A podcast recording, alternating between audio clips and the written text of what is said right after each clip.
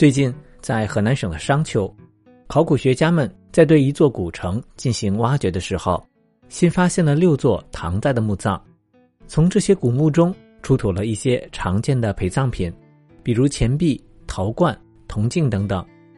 不过，除此之外，考古学家们还在其中一座墓里面发现了几块木质砖，也就是一些写着跟墓主人有关的信息的砖块。这几块木质砖上的字迹非常的清晰，完整记录了墓主人的身份、出生地、去世年代等等。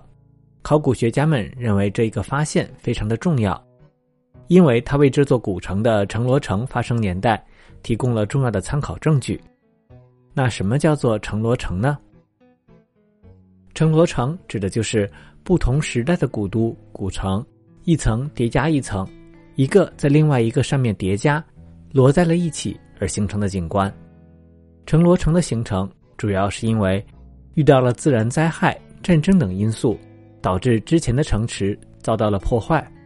而后来朝代的人们又在原先城池的基础上面进行了重建，就这样毁了建，建了又毁，如此循环，最终形成了独特的城罗城现象。不过一般来说，如果只发现了城砖或者出土一些文物，那考古学家只能粗略的估计，在哪些朝代会在这座古城上面又重新建筑了新城。比如这次考古的古城是春秋时期宋国的都城遗址，而在这座古城上面，又一层层的叠加了汉代、隋唐、宋代、明代等多座古城。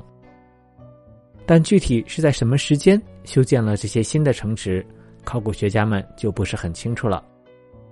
但这次考古的这座墓，正好属于两个不同年代的古城城墙叠加的交接处，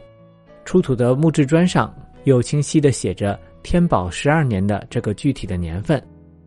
这就让考古学家们清楚的知道了，在天宝十二年的这个时候，之前的古城墙已经被废弃了，而新的城墙肯定也是在这一年之后建成的了。